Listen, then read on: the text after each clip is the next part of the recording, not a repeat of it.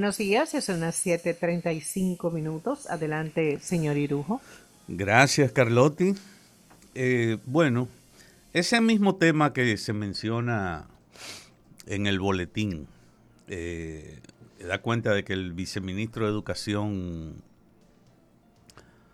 de Supervisión, Evaluación y Control de la Calidad Educativa del Ministerio de Educación, Oscar Amargós, bueno, presentó a los directores de centros educativos la nueva herramienta Indicadores de Eficiencia Interna.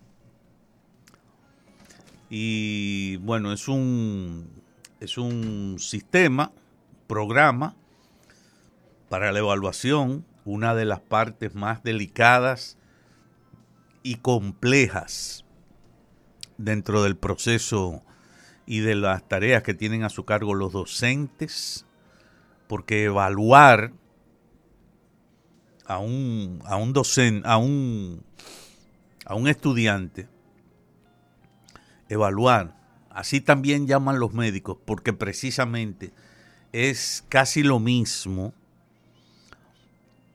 o debería ser lo mismo, que cuando un médico está realizando eh, eh, lo que luego va a ser el diagnóstico es decir, después de revisar una serie de elementos, de hacer unos exámenes, de dar unos toques, de ver algunos síntomas, eh, y luego reunir todo eso, tomando en cuenta eh, la edad de la persona, tomando en cuenta el proceso que se ve, el tamaño, la masa corporal, la condición física en sentido general. Es decir, hay personas que a veces tienen problemas, pero si son delgados, no tienen tal o cual. Pero entonces si usted le agrega obesidad a los problemas que está observando, bueno, pues ya es más complejo el asunto. Bueno, pues tan complejo como para un médico puede ser diagnosticar, o no que puede ser, sino que efectivamente debe tomar en cuenta para hacer ese diagnóstico el médico. De la misma manera, debería, debería el maestro tomar en cuenta una serie de elementos, no solamente el pruebín, el examen, eh, eh, las preguntas, el cuestionario, la capacidad de explicar, la claridad con que lo hace. No, no, no todos esos elementos juntos y, ver entonces también las condiciones del estudiante. Si está debidamente alimentado, si, si no luce, eh, digamos que raquítico, eh, con problemas, si no es distraído. Bueno, fíjense que hay muchísimos problemas que hoy hablamos de ellos con, con mucha naturalidad y que se toman en cuenta en la escuela y los padres también lo toman en cuenta. Y el sistema de salud lo toma en cuenta. Por lo menos lo tiene dentro del esquema y del protocolo. No siempre se aplica. ¿Por qué? Y ahí vamos, que es el centro de mi preocupación.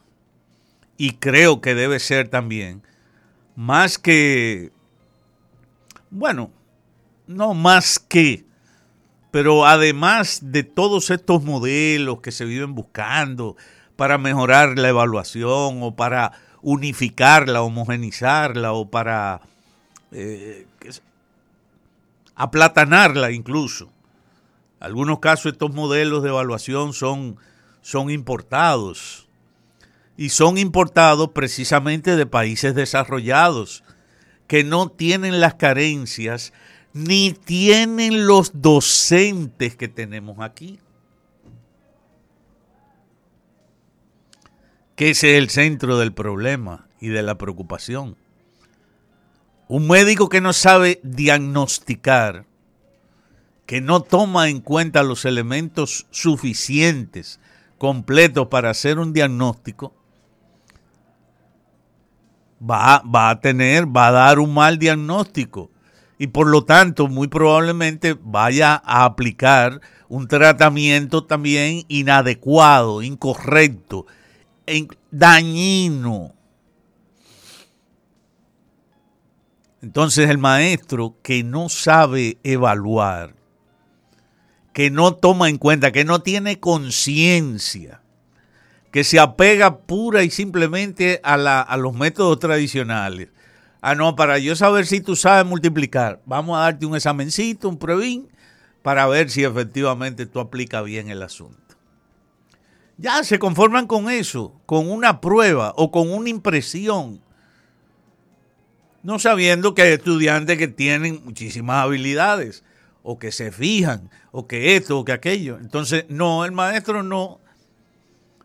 Y además, como en el sistema nuestro tradicionalmente, cada maestro tenía más estudiantes de lo que la simple lógica recomendaba, para poder evaluarlo a cada uno de manera individual, entonces peor todavía la situación.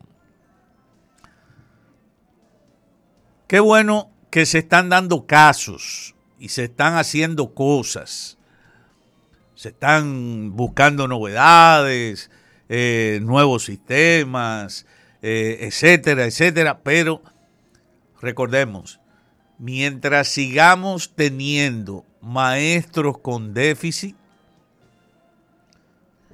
docentes que no tienen conciencia del proceso educativo, sino que se acomodan en el método que signifique menos esfuerzo,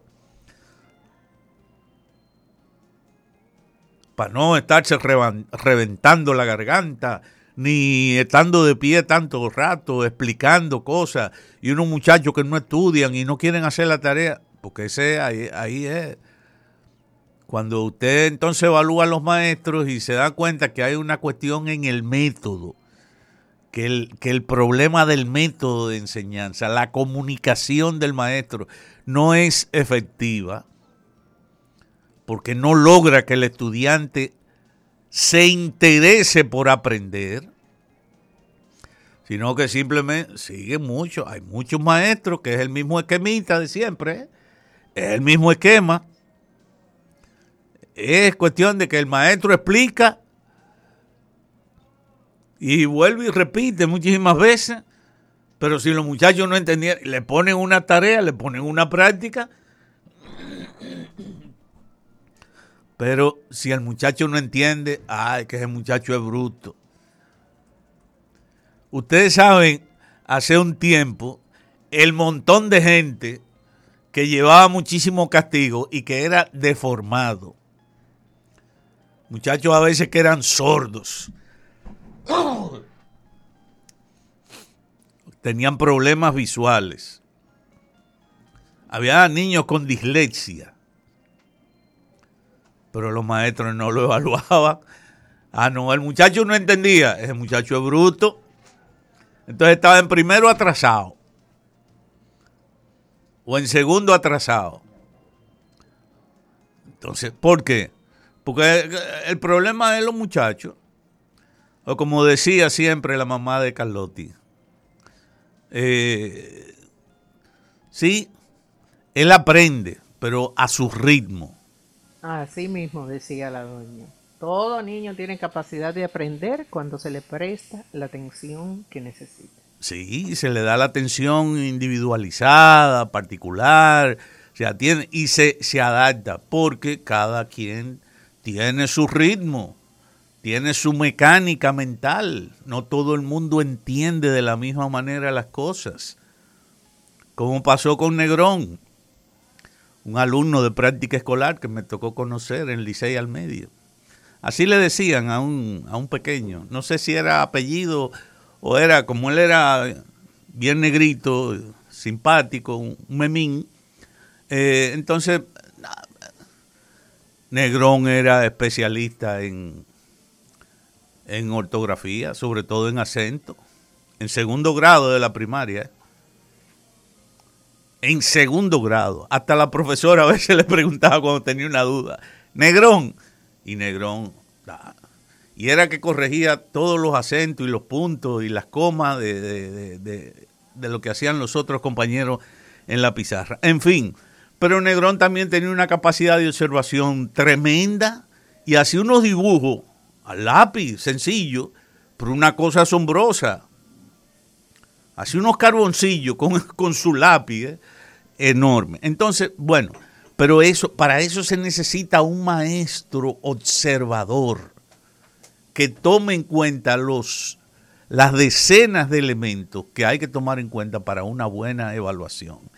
Qué bueno que se siguen aplicando y buscando formas de mejorar los mecanismos de evaluación y de educación, pero ojo, tenemos que seguir teniendo el enfoque principal en los docentes. Gracias. Gracias, señor Irujo.